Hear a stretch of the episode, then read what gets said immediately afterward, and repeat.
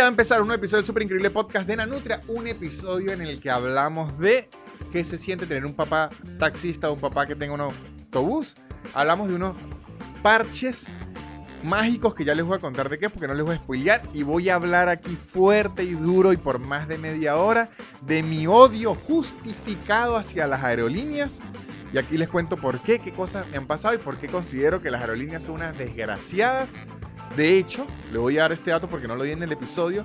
La aerolínea se llama Virgin. La aerolínea que se llama Virgin fue creada por un multimillonario se llama Richard Branson, un australiano, que en los años 70 u 80, no recuerdo bien, agarró una recherón tan grande con una aerolínea que dijo, voy a crear mi propia aerolínea. Y de hecho, seguro ya se ha desvirtuado con el tiempo porque la aerolínea siempre es una maldita. Pero el eslogan de Virgin Airlines es la única aerolínea que los va a tratar bien.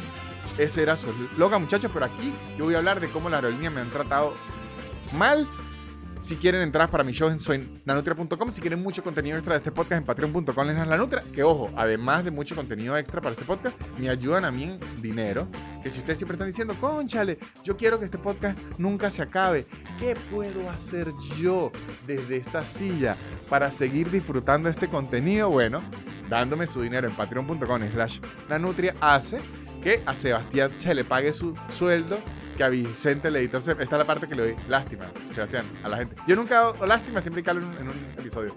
Que al diseñador se le pague su sueldo y que Aguacate pueda seguir teniendo comida de la buena, porque la mala le cae mal. Ese perro me salió elegante. La comida, la barata, le cae mal. Me tengo que comprarle comida de la buena. Se come, come mejor que yo, muchachos. También les recomiendo seguir a los patrocinantes, que ellos sí me ayudan siempre con dinero, arroba blugio bajo English, Blue con B chica, eh, un curso de inglés en su tiempo en su espacio sin aplicaciones raras y no digo más. Este episodio que termina con 30 minutos yo botando fuego contra las aerolíneas, arranca ya. El super increíble podcast de Nanutria, el super increíble podcast de Nanutria, el super increíble podcast de Nanutria y empezó. Y bienvenidos sean todos a un nuevo episodio del súper increíble podcast de la Nutria Voladora y sus amigos espaciales. Muchachos, bienvenidos. ¿Cómo están? Espero que estén muy bien. También le damos la bienvenida al señor Sebastián Gutiérrez. Muchachos. Que está ahí detrás de las cámaras de los micrófonos, pero adelante de nuestros corazones. Exactamente. Y atrás de los corazones también. Es muy peligroso. Sabe que es muy diferente bueno, tener sí, un no hambre sé. atroz que tener un hombre atrás. Eso lo dice la gran sabiduría de China. Igual que es muy diferente. A ver. Metrosilicato de potasio. Ok. A métase un alicate por el culo despacio. Ok, ok. Chacho, mi papá fue taxista y yo le manejo humor de, no, taxis. No, no, yo también me, sab me, sabía unos cuantos chistes así, pero ya creo que hoy en día... No, no tiene ninguno. A ver, no, no, para empezar el programa bien. Es muy diferente. No, es que, es que los que me sé, no, no, no, no, no estoy dispuesto a decirlo. Porque dígalo, a ver uno, diga a ver uno, uno. Pero, por ejemplo, no es lo mismo un, un una cinta negra que una negra en cinta. No, pero bueno, es que no, lo es lo mismo. no lo suavicé en mi mente. ¿Por qué? O sea, una, en cinta es estar embarazado. Claro. Y una pero cinta es, negra. Es, es verdad, en mi, en mi mente sonaba más horrible. Es que no es lo mismo. No es lo mismo. ¿No ves? Es como, no le diga tornillo, ya me lo clavo. Esos son humor, humor. No, no, no, no, no ten, eh, definitivamente no tengo ese bagaje. Es que le faltó, le faltó, le faltó un familiar en, en, el mundo del transporte público, porque mi papá tuvo un taxi y, y, tuvo una buseta, un autobús. Y el mundo del transporte público es mucho, mucho chiste rápido porque tienen que irse. Sí, sí, sí, sí, sí. sí Ahora, sí. de las pocas cosas que se saben de un padre taxista, es que los padres taxistas odian uh -huh. tener que llevar a su familia de un lado a otro.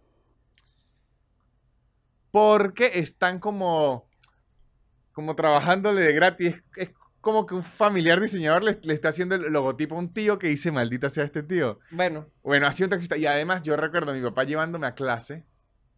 en su taxi, cada vez que alguien le sacaba la mano y él le tocaba decir que no, decía maldita sea. ¿Sí entiendes? Es como que están perdiendo oportunidades de trabajo. No, y los otros Uh, niños y que, es- mire, mire, Víctor llega todos los días en taxi, Dios mío, pero ese niño, ese niño es millonario. Sí, sí. Y otro de los problemas de tener padre taxista, muchachos, eh, cada vez que su papá le diga, yo lo busco, él puede llegar en un rango de puntual a dos horas después, porque es que los taxistas tienen el gran problema, y seguro usted se ha montado en un taxi que ha llegado en esto, que los taxistas dicen, voy de aquí a la casa.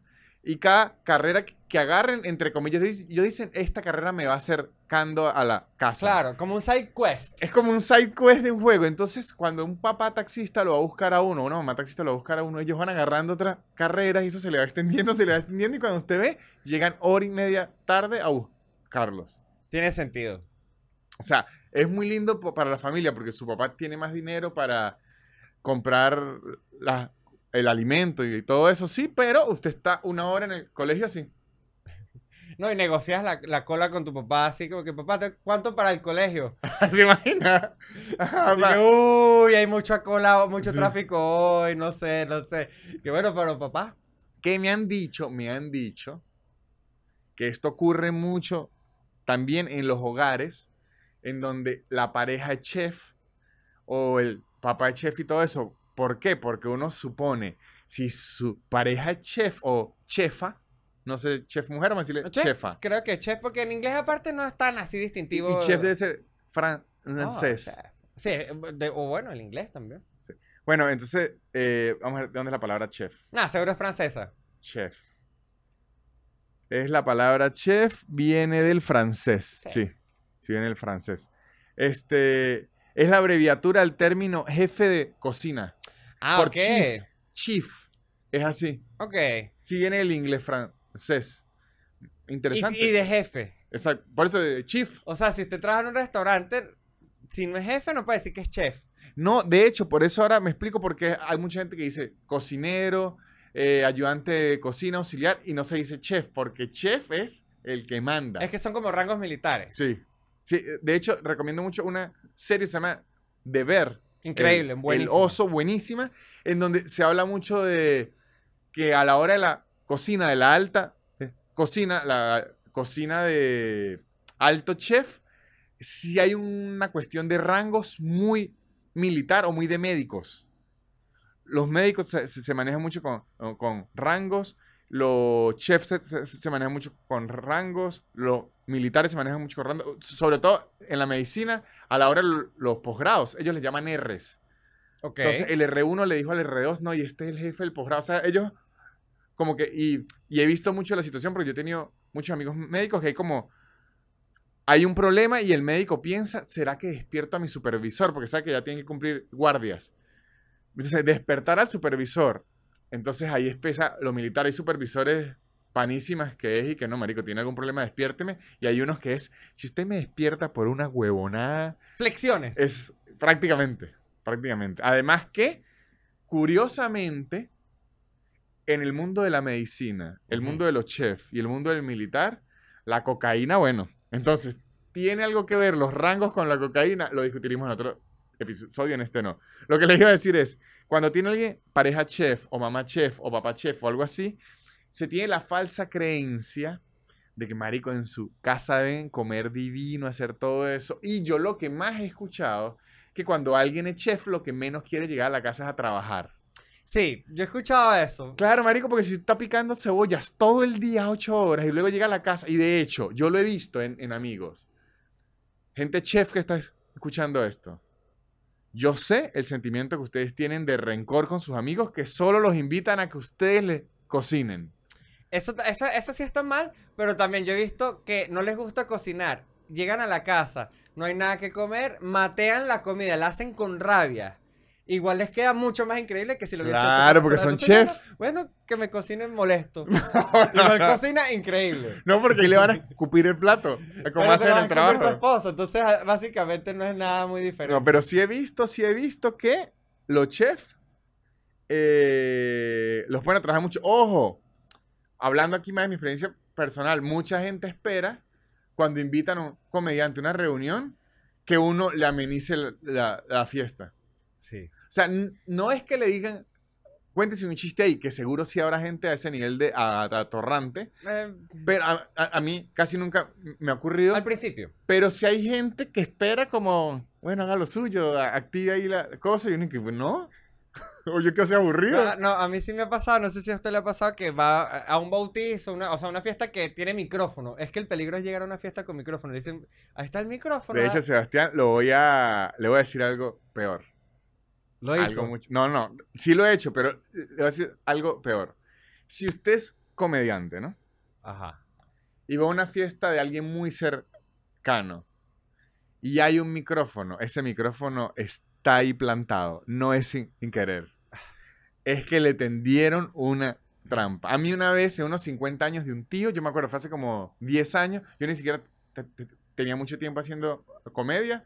Unos 50 años empezaron. El sobrino es comediante, coño, comediante, comediante. Yo le decía, no, no, no, no, bueno, marico. Me tocó hacer un show pa' puro borracho y familiar, que ese es el público más difícil de todos, porque su familia. Lo conocen a uno desde niño. No es- conocen al personaje de la tarima, sino lo conocen a uno cuando se cayó de la bicicleta y se puso a, a llorar. Claro. Además, en un, mi tarima era, estaba eh, toda mi familia en un lugar, imagínense un lugar, ¿no? Entre mi familia y yo, la separación entre la tarima, porque no era tarima y yo, era una piscina vacía. No. Entonces era yo, una piscina vacía y gente. Horrible. Ese show fue asqueroso. Y luego, hace como tres años, esa misma familia, otro tío está cumpliendo 50 años. Es que mi familia, los 50 años son im- importantes. Ya veo. Cada 10 años, la década son importantes y la celebran hacia lo grande. Otros 50 años, esta vez está en México, yo ya mucho más experimentado y mucho más pillo. Y como ya me mantenía solo, la familia le empieza a saber uno más a mierda, de hacerlos arrechar. Sí. Cuando uno se, se- se mantiene solo, usted agarra el poder que uno dice, ah, claro, yo me puedo dejar de, eh, eh, de someter a las tradiciones de esta gente porque es que esta gente ya no me mantiene. Cuando uno se empieza, a yo creo que por eso mucho a papás no les gusta que sus hijos trabajen. ¿Se acuerda que dicen, no, usted estudie y no trabaje, usted solo se va a dedicar a estudiar, es para que el hijo no descubra que si usted agarra plata, usted le puede decir, ¿sabe qué? No me interesa lo que está diciendo. Ajá, me dijeron, había un micrófono igual, sorpresa.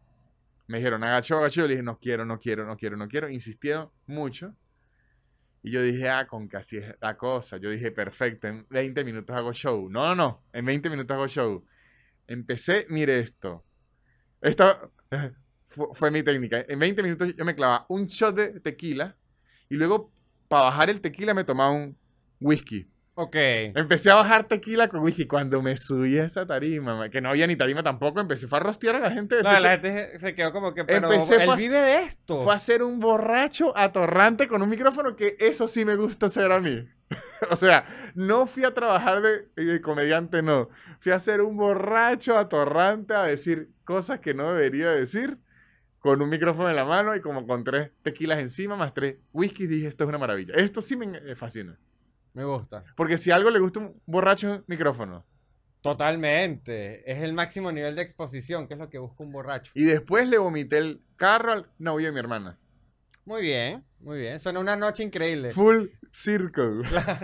Porque además eh, me enteré luego que ellos terminaron mal. Mi, mi hermana y el ¿Por novio. culpa del vómito suyo? No, no, no, no. Ah. Y mi hermana hasta la fecha me agradece mi acción de vomitarle el carro.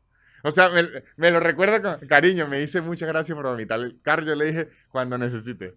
Cuando usted Usted necesite. me llama, yo vomito. Si yo para vomito. algo un hermano mayor tiene que estar, es para vomitarle el carro a las exparejas que su hermana le indica. O sea, eso es la labor del hermano mayor y yo creo que la cumplí a la perfección. Ojo, esos días ella sí estaba, no molesta conmigo, pero sí apenas con él. Apenas terminaron, dijo Víctor Javi, porque me dicen así, Javi sabía algo que yo no sabía y por eso le vomitó el carro. La verdad es que no, la verdad es que se lo vomité porque estaba abs- absolutamente ebrio, pero si le sirvió, bienvenido sea ese vómito y le prometo, porque ya oye este programa, le vomitaré los carros que sean necesarios de, de vomitar. Es lo que haré. Muy lindo, muy lindo. Mensaje de hermanos para iniciar este programa. Sí, señor. Mensaje, hermano. Mire esta otra cosa. Hoy eh, vamos a hablar de mi odio a las aerolíneas. Ujú. Vamos a hablar de mi odio a las aerolíneas, pero antes de yo desatar mi odio a las aerolíneas, lo voy a dejar más bien para después de la publicidad, porque es que yo sé que le tengo tanto odio aquí. Yo tengo miedo aquí porque sé que puedes explotar. No, tengo ta- tanto odio que yo sé que cuando arranque este odio, se va a acabar, o sea, no va a haber después. Así que quería so- soltar todo esto antes. Vi, vi, no en TikTok, Ajá. no en Instagram, no en redes, sino vi en la vida real. Una cosa que me dejó anonadado, que como yo tengo una carrera de ex borracho, yo fui un borracho a todo dar, de horario de oficina y todo, que me dejó perplejo. Vi una muchacha que tenía un parche, ¿no? Parche en el brazo. Bien. Y yo apenas vi el parche, creí que era el de nicotina. Ok, entiendo. parche de nicotina y tal. No, no pregunté nada porque no le tenía la, la confianza de preguntarle, pensé, parche, ¿qué es? Se pareció mucho al de nicotina. Pero un muchacho con el que yo andaba, sí le dio mucha curiosidad y le preguntó, ese parche es de nicotina. Pero él se lo preguntó porque él también había tenido parche de nicotina y quería... quería Sí, sí, sí, fue una pregunta de- que vino desde la inocencia. no, y él quería entablar una relación de ex, de ex fumadores de tabaco. A los fumadores nos gusta ser amigos solo por el simple hecho de fumar. para que vea el rechazo que le tengo yo a tabaco, que la palabra fumar hasta me costó. Me, me costó porque así soy un tipo de, de- de puro. ¿Usted nunca ha probado el cigarro? Sí. Es, es asqueroso. Me parece, yo no sé por qué la gente fuma. Yo Ya, tampoco lo verdad. sé, pero, o sea, y la gente sabe que yo fumo, pero... La boca queda sabiendo como a grasa de arroz chino. Muy específico, pero sí un poco, o sea, no, la boca huele horrible, la ropa huele horrible, la vida apesta. A mí me ha tocado en ciertas ocasiones de la vida darme besos. Uh. con muchachas que acaban de, de fumar. Y la verdad que digo lo que uno hace por coger. O sea, de verdad, es como lamer un cenicero. O sea, es que no se siente nada, nada, nada erótico, nada sensual. Uno está como lamiendo un cenicero. uno- Es horrible, pero no Sí. crean, los fumadores lo sabemos, lo que pasa es que es, es el cigarro el que nos domina. Ojo, pero a mí me gusta como la sociedad actual ha hecho con los fumadores. Sí, sí, sí, vivimos con la culpa. Y me parece ex- excelente. Sí, o sea, que es otra culpa más para vivir día a día, Porque ¿no? es que ya entendimos como sociedad que a ustedes no les importa matarse a ustedes mismos. Exactamente. Entonces lo que hay que hacer, bueno, vamos a hacerle sentir culpa social. Sí, y por eso es que ahora uno siempre ve a los amigos siendo felices desde una ventana Sí, mientras uno fuma. De hecho, aquí me impresionó, estos días tenía yo ganas de reclamarle a alguien porque había la mesa al lado, estaba alguien fumando. Y e igual estábamos al aire libre, pero yo Uh. estaba que le decía, o sea, lo que se me ocurrió en mi mente es, ¿qué le hace creer a usted que yo tengo que estar oliéndole su maldito cigarro mientras estoy comiendo? Si el restaurante tiene esa área y la per- permite fumar, No, pero no es área de fumadores ni... O sea, es que yo no permitiría fumar en un área donde hay otra gente eh, comiendo. es horrible. Esté al aire hay libre restaurantes o no. donde lo permiten. Bueno, y pero si te lo permiten, uno lo hace con culpa, pero uno dice, No bueno, lo el hace con culpa. El, re- el restaurante me... No lo hace culpa, mire, y se está defendiendo, pero mire. Sí, ajá, es horrible, es horrible, es horrible. Ajá, ajá, de- el parche. así, el parche. Le pregunta que para qué es, para nicotina, todo eso, y me dice, no, esto es algo nuevo. Es un parche que usted se pone antes de beber y en teoría le elimina la resaca. Ey. Y a mí me me pareció en cierto punto bueno y en otro punto malo. Ok, a ver. En un punto bueno porque usted dice, ok, un día que uno va a beber y tiene que trabajar al día siguiente o hacer algo, no se pone esto y no. Pero digo yo, el otro punto es que usted ya desde antes de beber se ponga esa malla de protección, ya es como... O sea, se está dando un poder ili- porque eso no le va a quitar la borrachera, le va a quitar el ratón. Exacto, que ahí tú coges, porque por ejemplo, a mí no me gusta beber, el ratón obviamente, pero no me gusta estar borracho tampoco. A mí sí me gustaba estar mucho Muy borracho. borracho, así en el punto. A mí ahorita borracho, no, a mí ahorita no. A mí antes me gustaba borrarme porque había algo en mi realidad que seguro odiaba que no llegaba en, en terapia a esa, a esa parte, pero a mí me gustaba borrarme y amanecer al otro día. Pero, ¿qué pasa? Usted irse a beber con ese parche tiene un nivel de peligrosidad, porque si algo lo detiene a uno en la borrachera, Es la responsabilidad futura. es decir, coño, es que el ratón mañana va a ser muy maldito. Pero si usted ya tiene un parche que le está asegurando que no va a tener tanto ratón, ahí es un poder que... Porque sabe que un gran poder conlleva una gran responsabilidad. Y si algo no tiene un borracho es responsabilidad. No mucha. En esto, no, no, nada. Yo nunca he visto el, un borracho que diga, coño. Ah, no, mentiras. Yo tenía un amigo que cuando se rascaba tenía que limpiar la casa. Uy, ese borracho es increíble. Sí, marico, me imagino que la mamá diciendo, coño, ojalá mi hijo beba hoy, Dios mío. Marico, el bicho cuando se rascaba le da por limpiar la, la casa. Esa es buena pea. Sí, co- coño, de las mejores feas. Ojalá me diera A la ver- pea hacia flexiones de pecho. Eh, Claro, la pea productiva. Sí, sí. A mí una vez me dio una pea por nadar y yo no sé nadar bien. Y según mis amigos me dicen que hacía piscinas, que, que sí, pero por tres horas. Bueno, Víctor, a lo mejor ese es el secreto. La por es- emborracharse para el- nadar. Kung Fu borracho, yo manejo, es la natación borracha, pero es que sabes, Ese es un buen salvavidas. sí, Que, que hay alguien ahogándose, páseme la botella de ron. sí, se está hundiendo el barco. Muchachos, ron, necesitamos ron. Eh, en ese mismo viaje, es que ese viaje me descontrolé, fue un congreso en la isla de Margarita. Ok. Y oh, es de esos congresos que yo ni entré a las clases del congreso. He ido a varios así. Porque fue un hotel estos de pulsera. y Yo bebía, bebía, bebía. Y luego en la noche, en la noche, no vendían alcohol después de las 9. Entonces usted tenía que tener las botellas escondidas y todo eso. Yo vi que en donde guardaban la cerveza había un hueco, ¿no? Ya estaba yo borracho, ¿no? Me trepé, ¿no? Me metí. Me saqué un sifón de, de cerveza. Ok. ¿no? Un sifón.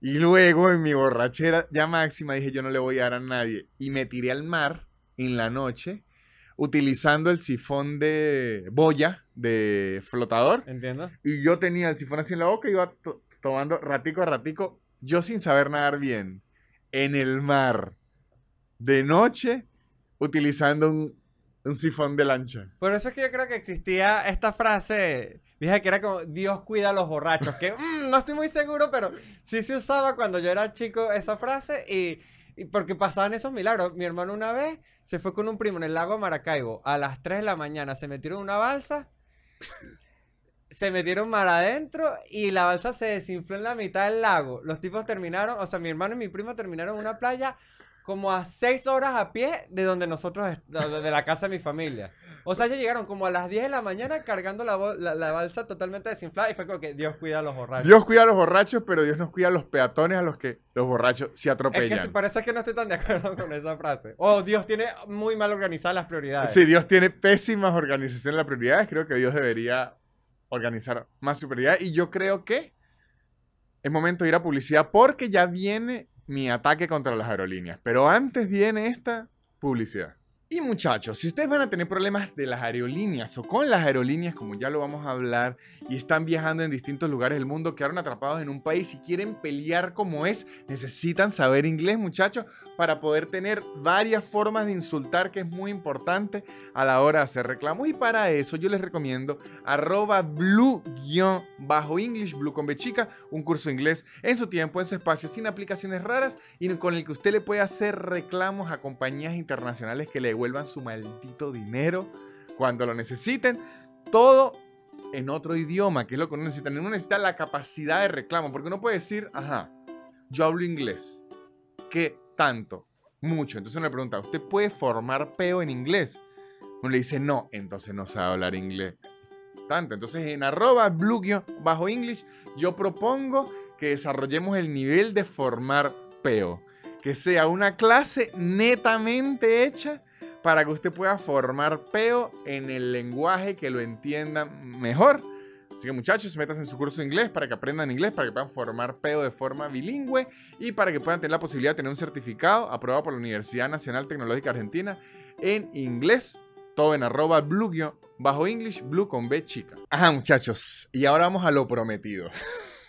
a lo que tanto le prometí que es derramar mi odio hacia las aerolíneas. ¿Por qué? ¿Qué ocurre?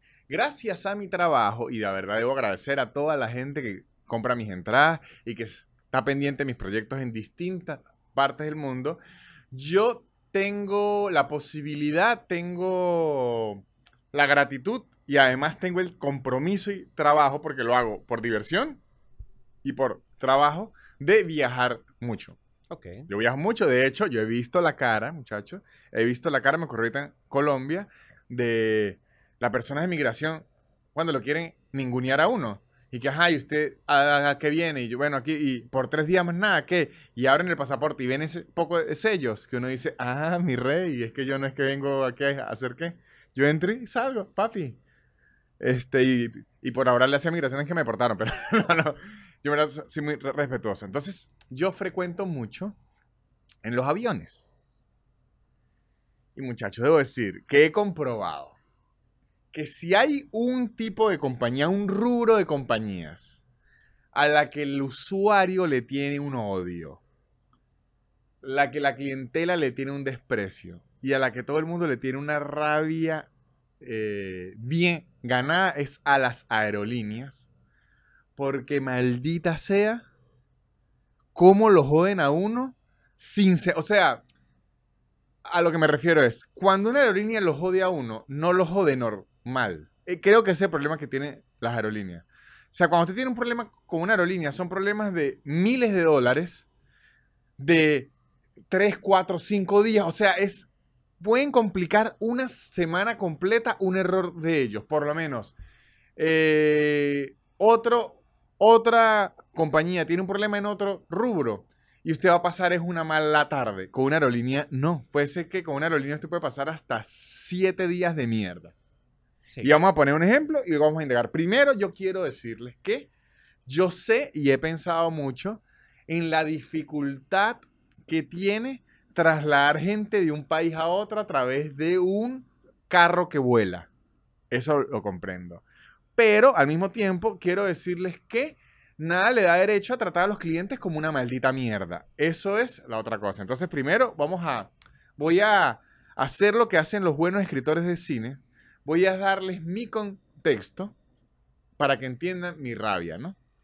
Yo he tenido muchísimos problemas con las aerolíneas, pero les voy a contar dos recientes, ¿no? El primero ocurrió en diciembre de este año, cuando yo me disponía a viajar a los Estados Unidos, ¿no? Entonces, por ahorrar algo de dinero, eh, aquí de Argentina viajan a Estados Unidos American Airlines, Boliviana de, de Aviación, LATAM y Aerolíneas Argentinas. Boliviana de Aviación sale mucho más barato. Una en American Airlines deben salir como 1.300 dólares y Boliviana de Aviación en 800. Entonces yo dije, si vale la pena. Hay que hacer escala en Bolivia. Dije, no tengo problema, una escala como de 5 horas. Pero dije, ahorrarme 700 dólares por o hasta más porque ando pasajes 1500 dólares por 5 horas me parece negoción, ¿no? Hago eso. Entonces, yo que les voy a decir aquí, nunca viajen en Boliviana de Aviación si no es obligatorio, pues son unos hijos de puta. Miren esto. Llego yo al lugar de, de abordar el, mi vuelo, llego a tiempo porque además lo mandan a llegar unos 4 horas antes si es vuelo internacional. Sí.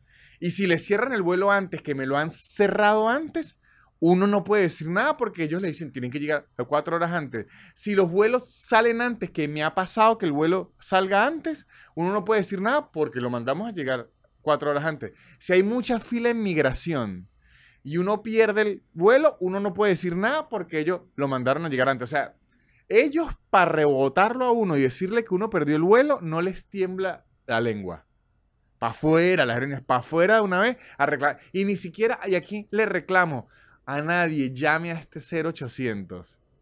Entonces, uno tarda como tres días en comunicarse y obviamente cuando se va a comunicar lo que hay es un, un chamo en Bogotá que trabaja en un call center que no tiene idea de la, de aerolínea, el ch- chamo está a las 9 de la mañana con un día tranquilo y uno una vez le llega con una furia y una ira que hace que la comunicación no tenga sentido. Porque el muchacho no está entendiendo nada y uno dice, malditos todos, quiere incendiar el avión. Entonces, llego yo mis cuatro horas antes, ¿no? Hago todo, llego, el vuelo tenía dos horas de retraso. Dije, bueno, así es el mundo de la aviación. Los hermanos Wright hicieron todo esto y tienen sus complejidades. Dos horas de retraso y dije, está perfecto. Nos eh, estamos en el avión. Una hora después, cuando el avión no había arrancado, y los aviones de Boliviana de Aviación son de estos viejos que si no está el avión prendido no pueden prender el aire. Entonces era verano de Buenos Aires en diciembre, y yo encerrado en un avión una hora después, sabe que había un peo. Usted siempre ve cuando hay un peo en un avión, que un tipo con un chaleco entrando, una señora con un chaleco entrando, ta, ta, dicen se tienen que bajar del avión, que hay un desperfecto en el avión. Entonces, uno dice, da rabia, pero haría más rabia matarse en, en el avión.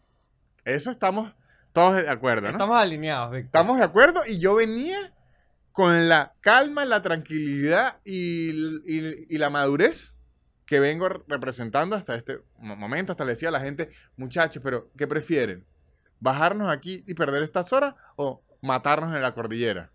Estamos bien, ta, ta, ta. Llegamos afuera, perfecto, nos en- sentamos. Yo digo, bueno, vamos a ver a decir.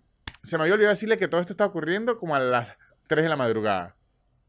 Todo esto está ocurriendo a las 3 de la madrugada, o sea que nadie en ese vuelo había dormido, ¿no? Porque era a las 3 de la madrugada. Porque el vuelo salía a la medianoche, eh, con las demoras y la hora y tal, ya eran las 3 de la madrugada, ¿no? Entonces, la gente empieza a decir, ajá, ¿qué hacemos ahora? De verdad había bastante tranquilidad para esperar a que resolvieran. De repente sale un muchacho y nos dice, eh, ajá, pero ¿en qué momento nos vamos? ¿En qué vuelo nos vamos y tal? Y el muchacho nos dice, no sé. Y se va.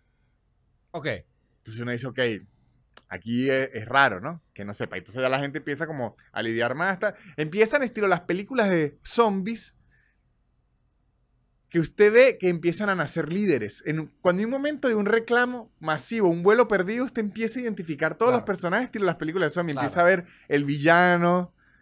Usted empieza a ver al pasajero villano que está dispuesto a hacer lo que sea por traicionar a los demás e irse. Empieza a ver al pasajero multimillonario que ya está buscando en qué primera clase irse. Empieza a ver a la familia que usted dice, a esta familia hay que ayudarla porque esta familia necesita ayuda. Empieza a ver usted a, a- a los que empiezan a utilizar sus en, en- en- en- cantos. Empieza a ver a todo el mundo. Empieza a ver al que, bueno, pero ¿en dónde yo me quiero quedar en un 5 estrellas? O sea, usted empieza a ver a todo el mundo, ¿no? Yo me quedé, yo, me, yo fui el callado. Me alejé y me eché hacia atrás. Perfecto, tal. Una hora después, cuando ya el tipo dijo no sé, lo vuelven a presionar, a presionar, a, a presionar, el tipo regresa y dice, no les puedo dar información, no tengo información. La gente cree que él nos está ocultando algo, empiezan gritos, se ponen a pelear y todo, está fuerte, fuerte, fuerte, fuerte. Y el tipo nos revela Ok. que él no trabaja para Boliviana de Aviación, sino hay unas compañías que son terciarias Sí. toda esa gente que atiende los counter y que atiende a la gente a, a subirse, en muchas oportunidades no trabajan para la compañía. Cada vez más, de hecho. Trabajan para una compañía terciaria y ellos y más nada los contratan para atender ese vuelo. Entonces lo que el muchacho nos decía es, yo no les tengo respuesta porque yo no trabajo en Boliviana de Aviación y la gente de Boliviana de Aviación no me atiende de teléfono. Uh, Entonces, desde que ese vuelo se dañó, la gente boliviana de aviación ni se ha enterado, o si se ha enterado no nos ha respondido. Entonces, yo no sé qué decirles, pero ¿qué le pasó al pobre muchacho? Él nos habló con la verdad. Esa verdad alteró a todo el mundo, pero alguien, el público necesitaba a alguien a quien gritarle. Y él estaba ahí. Entonces ahí saltaron todos, me acuerdo que le pegaba, o sea, se volvió la cosa tan fuerte que tuvo que venir la policía del aeropuerto. ok. Yo ni sabía ni que eso existía. Llegó la policía del aeropuerto, hizo un círculo ahí, ya empieza a haber desmayados. ¿Sabes que siempre que hay un alboroto hay, hay desmayados? Que alguien piense en los niños, por Sí, favor. no, marico, en serio, empezó a desmayarse gente. Hay gente que como cuando hay un peo, lo que dicen es, ¿sabe qué? Me desmayó. Se desmayó, ¿no? desmayados todo el peo tal. ¿Sabe que a uno siempre le dicen, eh, a mí me han salido millones de TikToks que dicen, si tu aerolínea se retrasa una hora, dos horas, tranquilo, tú le reclamas y te tienen que dar 600 euros, un desayuno, una cena, Pss, no joda. Eso usted lo dice en la comodidad del TikTok y eso está en papel. Cuando usted va a ahí hay 200 o más personas pidiendo lo mismo, cada quien con reclamos y todo, ahí nadie le para bolas a nada. Además que usted empieza a ver la gravedad del asunto de los otros. Un bicho que yo estoy, que me- estoy a punto de parir, a uno se le va a casar la hija, a otro la mamá se le está muriendo. O sea, usted empieza a ver que hay gente que tiene como unas prioridades más de mente que las otras. Yo en ese viaje iba para un crucero y si yo no me subía al barco cuando me tenía que subir, perdía el crucero. Es- uy, esa, esa, esa está súper peligrosa, Y yo con precaución me había ido tres días antes, ¿no? Entonces, empiezan todos a discutir, a discutir, a discutir, a discutir. De repente se calma un poco la cosa porque el muchacho dice, a las 8 de la mañana nos dan respuesta. No alegró a nadie, pero ok. Ahí dieron como unos desayunos, un desayuno de mierda que yo ni agarré, marico. De verdad, eligieron como de tantos lugares que había para desayunar, el más maldito, que parecía a propósito y, y todo, marico. Una, una desgracia. Además, desayunar a las 5 de la mañana, que eso es de ayer. Totalmente. Entonces, bueno, yo ni agarré ese desayuno. Preferí agarrar que sea una Pringles y, y- y un agua en un kiosco. Entonces, empieza to- todo eso, todo eso, todo eso. A las 8 de la mañana el tipo dice, dice, Boliviano de Navegación aún no aparece. Entonces, yo me acerco muy calmado, lo veo así alejado, calmadísimo, y le digo, mire, eh, yo tengo que estar en Estados Unidos en, en tres días. Lo único que quiero es que usted tiene la experiencia que ha pasado por esto antes. Hay mucha tensión de gratis y hay necesidad de que la gente esté preocupada. Nos van a subir en un avión, algo así como... ¿Cuándo creería usted que se resuelve eso? Y él me dijo, yo no sé si en tres días usted llega Estados Uh. Unidos. Entonces, ahí eh, ya empezó un poco las palpitaciones, ¿no? Pero en verdad yo intento ser un tipo muy calmado. Yo intento ser muy calmado porque es que cuando yo pierdo la, la calma, la pierdo con, con todo. Yo no tengo media tintas. Yo no sé estar molesto y ser maduro, no. Entiendo, entiendo. No, no, no. Me Yo- gusta, me gusta. No, no, no. Está bueno el Yo- storytelling. Cuando estoy molesto, yo quiero herir. Uf, eres de esos. Soy de eso, exactamente. Por eso intento no estar molesto nunca. Cuando estoy molesto me voy. O en las discusiones de pareja siempre le digo, vamos a hablarlo después. Muy bien. O me quedo muy callado porque digo, lo único que va a salir de aquí es lastimar.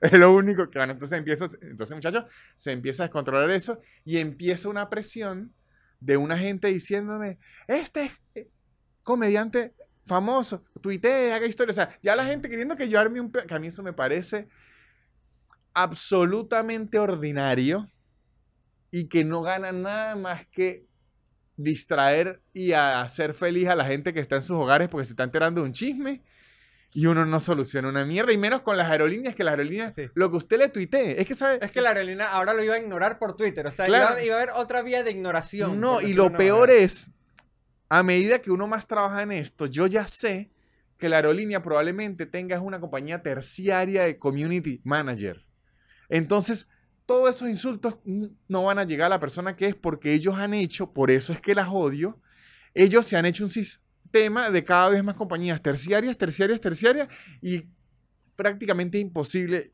llegar a ellos. Bueno, ocurre todo este peo, ¿no? De verdad hubo oh, sangre, lágrimas, todo lograron hacer que la gente se fuera por lote y tal. El hecho es que yo me fui 22 horas después. Y no es que me pude regresar a la, casa e irme, no. Tenía que quedarme ahí porque no sabía en qué momento me iban a asignar un vuelo. Además que como mis maletas, yo las había subido al, al avión, me tocó ir a migración. Firmar una hoja toda loca, una hoja que es como para que me desmigren. Porque yo, yo ya había sellado que eh, salí. Me tocó firmar una es como una desmigración. Corriendo porque iba, porque me subieron un avión a punto de, eh, de salir. Tuve que correr, como con otras 10 personas, a buscar mis maletas afuera, volverlas a chequear y volver a correr hacia adentro, volver a hacer migración y volver a entrar. ¿No? Todo esto. Me subo al avión, el avión todavía una hora es- estacionado. Y yo dije, de verdad, si me mandan a bajar, me suicido. Claro. Esa fue la decisión que tomé porque dije, no quiero hacerle, no quiero experimentar las consecuencias de mi daño, así que si voy a joder este avión, lo jodo bien y me le mato en el avión y yo sé que ese avión no va a salir en 25 días. ok. Mientras hacen, mientras la policía Sí, revisa ajá, claro. me mato en el avión. No, eh, por suerte el avión salió. ¿no? Muy bien. Llegamos a Bolivia, cuatro horas de re- retraso. Tampoco dieron ni agua. Entonces, luego de esto, yo quedo muy do- dolido con la aerolínea. Ya tenía muchos problemas antes, ¿no? Ok, lo ignoré. Me dijeron el día que perdí de hotel, reclámelo. ¿No? Entonces, cuando lo fui a reclamar y tal, había que reclamar en Bolivia. ¿Por qué? Porque Bolivia y Nación tienen todos esos asuntos legales que se... Por lo menos, Avianca no tiene oficina en Argentina. Ok. Entonces, si usted viaja con Avianca, como me ocurrió a mí ahorita, no puede reclamar aquí. De hecho, cuando Avianca ahorita me jodió, me metí en las redes para escribirles y vi que tienen una cuenta que, de empleados de Avianca molestos porque no les han pagado. Claro, que ahí uno dice, bueno, este, que si no le han pagado a los empleados, imagínese a un pasajero. Entonces, ¿qué ocurrió ahorita en, en, en, en Avianca? Me fui a montar en el vuelo. La tipa apareció de unas pelos en la lengua antes de subirnos. No se va a abordar porque hay uno en la tripulación en, en- que no, on- no pasó las pruebas de salud. ¿Vale? Entonces no hay suficiente tripulación. No va a salir este vuelo. ¿Cuándo sale este vuelo? Mañana. Eso fue en el... Ahorita antes de irme Ah, esta a, es la, a- la a segunda. Colombia. Ok, ok, ok. Es que, ok. La tipa dice mañana y empieza un poco de gente. ¿Cómo que mañana si yo tengo cosas planificadas? Tengo conexión de vuelos, conexión de- Y la tipa dijo mañana y se fue. Esta fue peor. Aunque bueno, les dijo un día, por lo menos. Pero es una locura. No, es una mierda, pero... O sea, porque es una locura. O sea, aquí usted está diciendo por lo menos fue sincera. Pero eso no tiene ningún tipo de atributo porque usted lo que está es prestando un ser- servicio. Es como que usted llega, pague algo y le diga, el servicio no se lo voy a dar. Coño, pero este hombre fue sincero. Bueno, prefiero eso a, a, No, a boliviana. Es que esta sí era Bianca. Ah, ok. El otro tipo no, el otro tipo menos. Entonces dijo, Entiendo. al otro día la gente se empezó a matar y todo eso. Y yo, como ya había vivido la otra experiencia, dije, no me va a pasar esto. Yo ya como sé que me voy mañana, yo muchachos agarré, me salí de mi aeropuerto, me vine a la casa, dormí aquí en la casa, me vi una peliculita y una serie y dije, vuelvo a las 11 de la noche a pelear, pero dije, no peleo todo el día, sino descanso todo el día y peleo en la noche. Llegué, peleé, se subió el vuelo y, y- y salió. Pero ahora, mis conclusiones, no les sigo contando problemas de aerolíneas porque este podcast va a durar 7 horas y yo voy a terminar yendo a incendiar un avión. Pero ¿qué ocurre? No, muy bien. Creo que las aerolíneas y la aviación comercial son unas desgraciadas que todo su modelo de negocio nunca está hecho para atender bien al cliente. Nunca. Es cierto. Nunca. O sea, el cliente, el pasajero, nunca las decisiones que la aerolínea toma cuando es moderno sea para que uno esté más cómodo, ni para que uno esté mejor, ni para que uno esté más feliz, ni para que viaje más rápido, ni para que llegue más a ti. No, todas son cómo hago más plata y subo más gente a este avión. Es verdad. Todas. Sí. Entonces me parece una puta locura que en el 2023, aquí es que me pongo comunista y, y todo, porque por algo es que existen los países y las naciones que no haya entidades aeroportuarias que por lo menos cuando ocurre lo de Boliviana de Aviación, cuando ocurre lo de Avianca, tiene que haber como un fiscal del aeropuerto que llegue y diga, bueno, ustedes sí tienen que responderle a la gente con todo este tipo de, de cosas, porque si no, van a tener una multa o algo así. No, no hay ninguna autoridad ahí. No. De hecho, cuando llegó la policía al aeropuerto y todo era para que la gente no destruyera el aeropuerto, o sea, pero no existe nadie en el mo- momento. Después, si usted reclama a los departamentos y todo, mete demandas, puede. Pero no hay nadie en el momento, en ningún aeropuerto que yo haya estado, que vele por el que viaja. No, no hay. No hay. No, no, no, honestamente no hay. Y eso me parece una demencia. Sí. Es que hay una separación como fuerte entre como lo- lo- las aerolíneas y, y todo lo, el sistema de funcionamiento de un aeropuerto. ¿Por qué pasa eso? Ya, por ejemplo, los counter hoy en día son atendidos por, Sí, por, por personal de o del aeropuerto o, o- o compañías que atienden que vuelo que va saliendo, personas que van, o sea, van Sí. atendiendo a las personas de esos vuelos. Y po- po- por, lo menos, ¿qué ocurre con eso de los terciarios y todo? Primero, a mí me deportaron. Y cuando me deportaron, yo sí sé que el país puede obligar a las aerolíneas a subir gente a los aviones porque a mí lo hicieron. Cuando uno lo deportan, la aerolínea lo tiene que devolver en uno de sus aviones por donde lo, lo trajo. Y ahí sí lo hacen rapidísimo porque hay presión de, de gobierno. Pero cuando es un asunto esto de plata, pasaje y nada, jódanse. Y lo que ocurre con esos terciarios, una compañía terciaria que es la encargada de agarrar el counter y todo, es que todo está muy bien, ¿no? Pero si uno de esos empleados pierde una maleta, la etiqueta mal y esa maleta termina en otro lado o algo así, ¿a quién coño le reclama uno? Al aeropuerto y el aeropuerto te va a decir que es la aerolínea. Y de hecho, un día legalmente vi lo legal, creo que era, no me acuerdo si era eh, Aerolínea Argentina o American Airlines, que si a usted le pierde la maleta y lo demuestra, la aerolínea le va a dar 600 dólares. Marico, imagínese se perdió una maleta de 23 kilos llena de ropa o otra cosa y que le den 600 dólares. Con eso nace una mierda. La pura maleta cuesta 80 o 100. Sí. La pura Y maleta. a veces te las rompen ni siquiera por, por error, sino por, por ejemplo, a veces en entradas en, en Estados Unidos, te las rompen para, para hacer la verificación, que te ponen después una tarjetita así como que, ups, te la abrimos porque esta maleta O sea, hay un sospechosita, pero aquí está el otra vez. tema de aeropuertos, no hablo de las aerolíneas, de aeropuertos. Y el, eh, el tema de las aerolíneas, nunca nada está hecho para que usted la pase bien o para que sea mejor usted.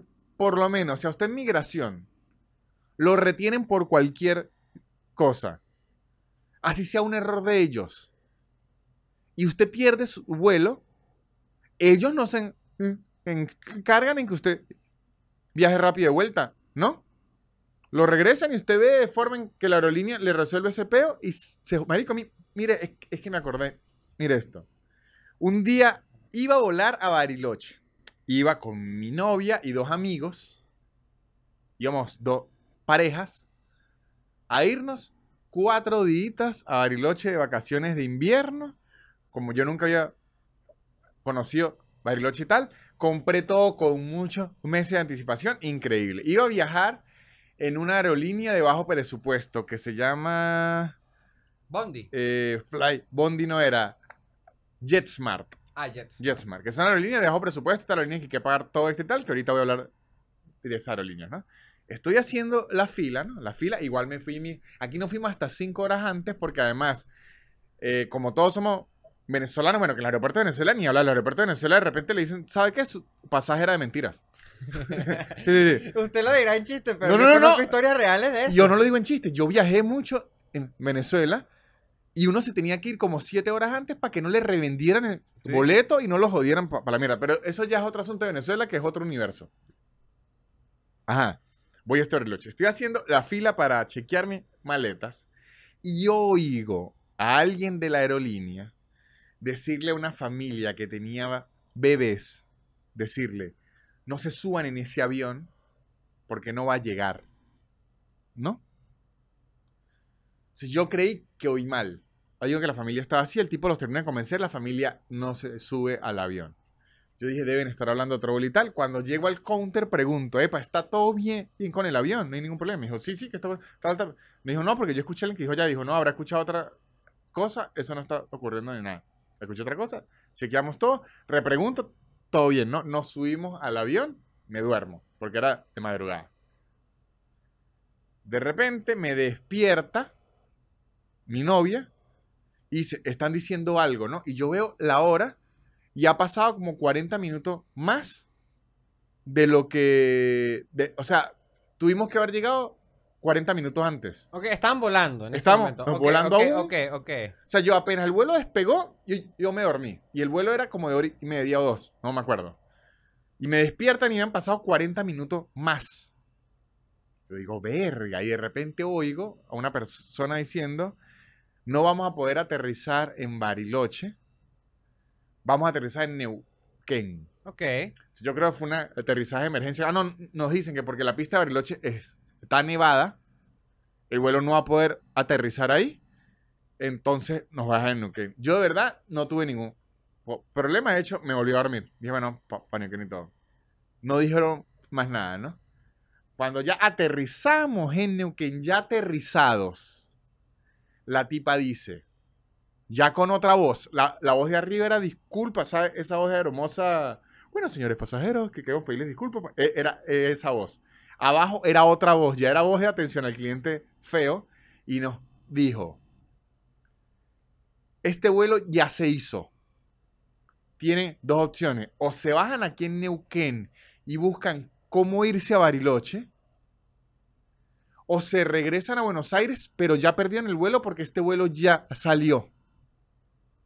O sea, si nos regresamos a Buenos. Aires, era temporada alta, teníamos que buscar la forma de comprar otro vuelo en otra línea para ir a Bariloche, o si no, bajarnos en Neuquén. Sí, que es cerca, ver- pero no es cerca. No, maricos, seis horas. son seis A seis horas. Uy, no, no, no es cerca. A seis horas. Ok. Y yo- estábamos todos, marico, había gente con esquís. Imagínense el bicho de volverse con esquí a Buenos Aires. Marico, fue una locura. No hubo nadie aquí reclamando ni nada. Como nosotros íbamos a perder hotel, íbamos a perder todo eso, nos tocó bajarnos. ¿No? Bajarnos. Pensamos qué hacer porque todo el mundo está planeando ya irse en, en carro particular para Bariloche, todo eso. Y nosotros dijimos, vamos para el terminal de pasajeros, agarramos un autobús y nos vamos a Bariloche en autobús. Cuando vemos había muchos taxis y muchas cosas, nos montamos en el taxista, le sigo la conversación al taxista y el taxista me dice, no, es que eso lo hacen siempre. Para la aerolínea no perder el vuelo y no tener que regresar pasaje ni nada, se tiran esa. Claro, la salida. Marico, pero lo están dejando a uno en otra ciudad, en otro aeropuerto. No, no, entiendo, no estoy de acuerdo, pero entiendo la lógica del mal. Claro, es del mal. Entiendo, pero, pero entiendo por qué lo hacen, no lo justifico, pero claro, O la- sea, son, no, son unos malditos. Ellos encontraron el vacío legal Exactamente, es el para igual legal. hacer el vuelo, para que uno no les pueda reclamar y para uno terminar en una ciudad seis horas de la que usted va. Qué hijos de puta. Marico, yo no lo podía creer, estaba anonadado. Claro, no sabía si estar arrecho o... No, no, arrechos este, eh, estaba. Lo que no sabía era si yo podía volver a confiar en ninguna organización en algún momento. Bueno, Marico, fue- y no se les puede decir nada porque además esa aerolínea es de bajo presupuesto. sí. ¿Por, de, ¿Por qué los pasajes salen tan baratos? Porque prácticamente ellos le dicen, mientras usted menos pague, menos derechos humanos hay. Sí. Marico, porque ya es un nivel que es, ahorita por lo menos, hay unas nuevas que hicieron, Sebastián, que son peores que me da miedo. Avianca, que es una aerolínea, la aerolínea más grande de Colombia que siempre ha sido Y una de reconocida las más como grandes una de Latinoamérica. buena aerolínea. Eh, y creo que es la aerolínea más antigua de, de, de Sudamérica, o sea, de América. Creo que está entre las más antiguas de América. Bueno, ahora cambió su funcionamiento y ahora funciona como una compañía de bajo presupuesto. Tiene low cost, vuelos low cost. Low cost. Ahora se transformó en eso. Entonces ahora los puestos usted los compra independiente. Ahora tiene tres clases, y, pero usted no paga primera clase ni segunda clase. Ahora eso no ex- existe. Usted paga el puesto y luego adentro la comida la paga aparte. Y luego adentro si quiere, lo único que gratis es agua y me sorprendió los audífonos. Uh, ah, no. Pero ¿qué ocurre? ¿No? Usted dice, no, pero es increíble, ma- marico, porque si usted se lleva un sándwich, está viajando baratísimo. Sí, pero esa es la trampa. ¿Por qué? Porque si usted compra el boleto más barato, incluso el segundo boleto más ba- barato, le quita la oportunidad de reclamo. No puede ni mover el boleto de día, no puede ni reclamarlo. O sea, No. entonces, usted ya compra un boleto que si lo perdió, se jodió. Sí. Entonces es eso, es como que ellos me dan la posibilidad de joderme. Sí. Y, no so- y, y- y, por ejemplo, el problema que tiene el low cost en Latinoamérica es que tampoco es el low cost europeo porque no es tan low cost. No es tan lo- En Europa, por lo menos, yo agarré un Claro, si vuelo. usted en Europa puede agarrar un vuelo por 20 euros que Es- usted dice, bueno, si lo perdí, perdí 20 euros. Pero Es- aquí igual el low cost siguen siendo 300, 400 dólares. Eso le iba a decir, hacia allá es donde iba, porque por lo menos yo fui de Barcelona a República Checa Uh. por 17 euros, que suena elegante, pero me costó 17 euros. O sea, si a mí Exactamente. un personal de la aerolínea me tiene que dar cachetadas de Barcelona a República Checa por 17 euros, yo digo, pero este vuelo de Conviasa me costó, creo que 850 dólares. Sí, sí, no, sí, no, es que- 1100. Es que no son low- los low cost latinos no son tan low cost. 1100. Y luego me dijo que para un café le tengo que pagar extra un vuelo de una Y además, porque está este detalle. Mire este, ¿no? Mire este. Viajo en ese vuelo, me advierten ya ante el productor. Me dicen, marico, hay que pagar. Llévese la tarjeta porque más no aceptan efectivo. No tienen vuelto. No tienen vuel- no aceptan efectivo, no aceptan. Sí, sí, sí. hay que pagar con tarjeta obliga Ok. ah, obligatorio, ¿no? Y además, Visa y Master. Si tienen American Express, no, no puede, ¿no? Entonces, usted está en ese vuelo y yo dije, perfecto, voy a cenar en el avión, lo pago. Cuando voy a pagar, no tiene cena ya. Si no tiene o Pringles, y yo le dije, bueno, pero hijo, o sea, le dije, esto es low cost. Es para ustedes, ¿no? Para mí. sí, es que o eso sea, es un eh, abasto. Las aerolíneas low cost es de ellos. Sí, sí, sí, sí, sí. Marico, es una locura. No, es, terrible, es terrible porque justamente no tienen... Sí, es lo que te digo, es un low cost que no es tan low cost como... Que aparte los low cost europeos en verdad sí son terribles también, pero por lo menos son baratos. Exactamente. Aquí no son ni baratos ni, ni, y siguen siendo igual de mierda. Eso sí es un problema y, grande. Y además yo he analizado y si usted es una aerolínea low cost quiere pagar un buen puesto, por lo menos yo que soy alto, yo no puedo en esos de low cost que marico, porque yo viajo cinco horas ahí y tengo que llegar a hacer shows imposible. Yo tengo que pagar, no primera, pero hay, hay unos que son extra o salida de emergencia o un poquito más alto para que me entren las rodillas. Si usted paga un puesto de esos, más meter la maleta abajo, ¿no?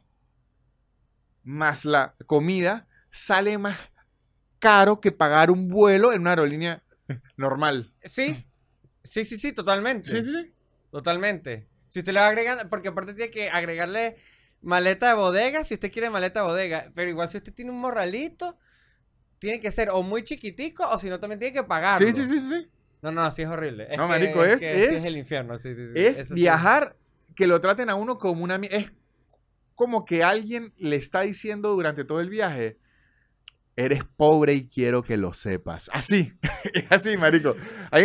De hecho, en Europa ya los legisladores intervinieron, marico, la, eh, la organización eh, europea, porque las aerolíneas l- low cost están diseñando unos aviones para que la gente fuese de pie. Sí, sí, ya están, no, ya están. ¿Qué en es decirle? Pero, ma- marico, por Dios.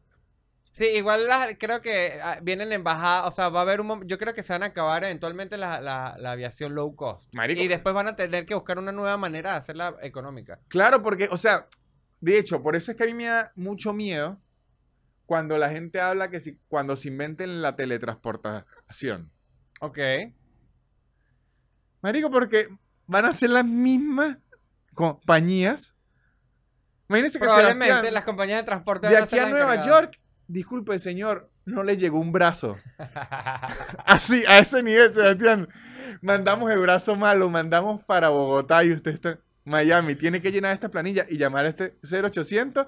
Después le, me mandaban el brazo que no era. Disculpe, señor, este, este brazo ya venía así partido. O sea, imagínese darle la responsabilidad de trasladar todo su cuerpo ana- anatómicamente, se lo desintegran y se lo integran a otro lado a esta gente que no le quiere dar ni café gratis a los que ya hizo salir tarde.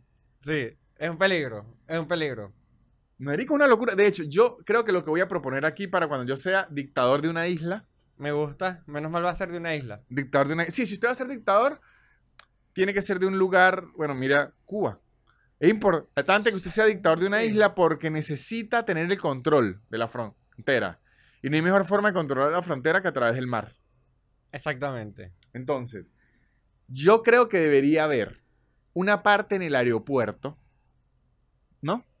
Una parte en el aeropuerto con comida, con internet, con aire, con asientos muy, muy cómodos para las personas que las aerolíneas joden de esta forma mientras esperan y que eso lo pague la aerolínea. Sí, que sean distintas a esas mismas zonas que tienen, pero que se pagan, que si los de las tarjetas negras. No, no, no, que no sean las zonas VIP No, no, no, no, Que Ni sea nada más para eso, me gusta. O que sea una zona VIP, pero que la pague la aerolínea. Y que no sea que usted esté esperando ahí donde está esperando todo el mundo. No, que sea. Usted va a esperar ocho días. Bueno, yo lo traslado a un lugar donde hay un buffet con comida. Usted puede comer tranquilo. Hay internet, hay lugar para cargar el celular, hay duchas.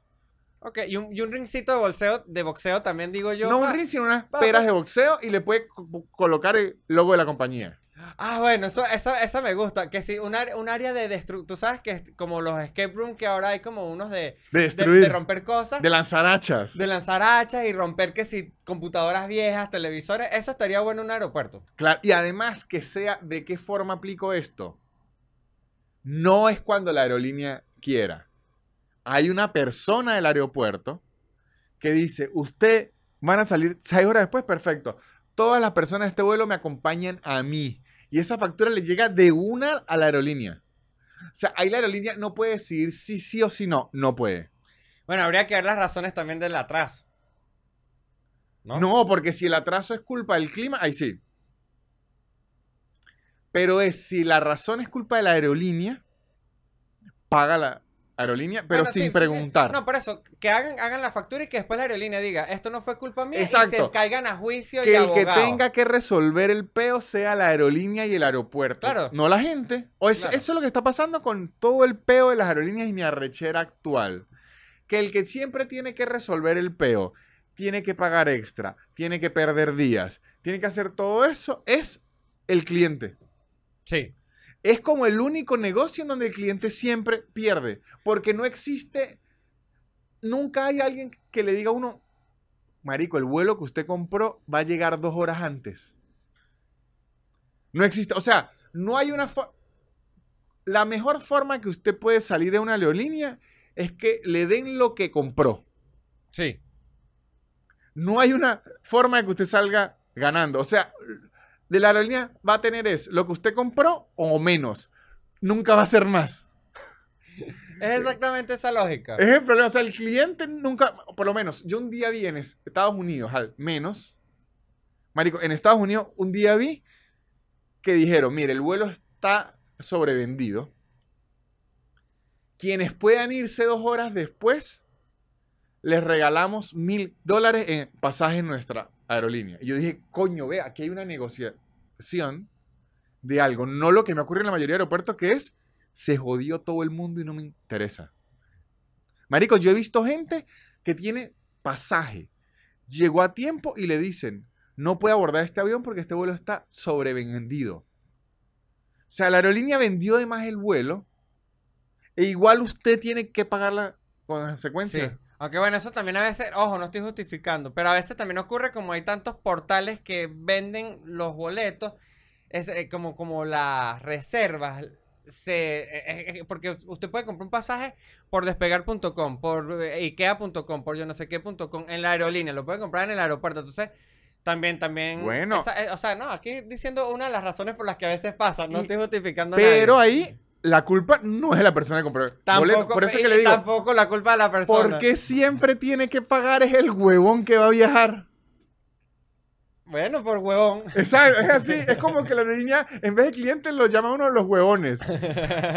Señores huevones, nos aproximamos a... Marico, siempre el que paga es el huevón.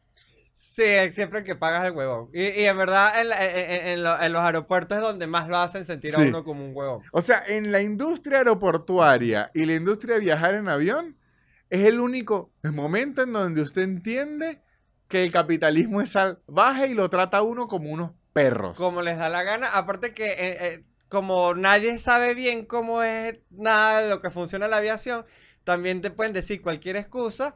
Y uno se tiene que decir, pues te puede- como en el episodio de Friends, hay un episodio famoso que Phoebe dice como que se dañó el falange y no sé qué, la gente se empieza a bajar y la gente dice... Y, y la, la tipa del aeropuerto dice, esa, esa ni siquiera es una pieza real del avión. Ajá. Y ese- o sea, es porque sí, uno, uno está ahí. O como cuando dicen, esta me arrecha muchísimo, cuando dicen, como tenemos tantos pasajeros, ahora vamos a agarrar las maletas de mano y se las vamos a chequear abajo de gratis, ¿no? Eso no me está beneficiando a mí porque yo a veces viajo solo con maleta de mano para no tener que esperar en la puerta. Entonces, Exactamente. ahora usted me va, o sea, me está diciendo que me pudo hacer eso de gratis siempre. En primer lugar. Y ahora me lo está haciendo obligado y de gratis cuando yo no quiero porque usted se ve afectada. y- O sea, nunca Sebastián se va a ganar. Nunca. Nunca. Bueno, muchachos, creo que Me así. gustó, me gustó, me gustó. Así termina esta hora de terapia. Exactamente. Nos vemos el próximo, el próximo jueves. Me drené, muchachos. ¿Y saben qué quiero? Quiero que ustedes hagan lo mismo que yo hice. Descarguen sus historias horribles con las aerolíneas en los comentarios que yo lo voy a leer y llenarme más de odio. Y vamos a terminar haciendo una revolución. Vamos a viajar en catapulta. Me gusta. Catapulta con paracaídas, marico, porque ahí uno se matará, sí, pero no le está dando plata a otro huevón. Entonces, muchachos, muchas gracias por haber escuchado mi ran de euforia e ira. Muchas gracias por apoyar el proyecto. Si quieren meterse en patreon.com slash nanutria, tengo muchísimo contenido extra. Un show por suma al mes. Subo muchísimos videos estos que yo subo en Instagram. Subo los fragmentos largos de 15, 20 minutos, los subo a patreon.com. Lunes de pregunta y respuesta. Tiene un día antes los episodios. Estoy subiendo videoblogs. Ahorita voy a subir el videoblog de mi viaje a Colombia. Uh. Subí el videoblog de mi viaje a Venezuela. Estoy subiendo muchos videoblogs. Voy a hacer el videoblog de mi viaje a Chile. Todo eso lo consiguen en patreon.com slash nanutria. Si quieren conseguir eh, las entradas para mis shows, que voy ahorita a Chile, voy a ir a Estados Unidos, voy a ir a eh, España, voy a ir a Portugal y voy a ir a Alemania. Las entradas las consiguen en soynanutria.com. Y sigan los patrocinantes, que son los que hacen que este podcast siga existiendo. Arroba blue bajo English, blue con B chica, su curso de inglés en su tiempo y en su espacio y sin aplicaciones raras. Esto ha sido todo. Chao. Swill the bill, y'all. La élite. Barrera. Yeah.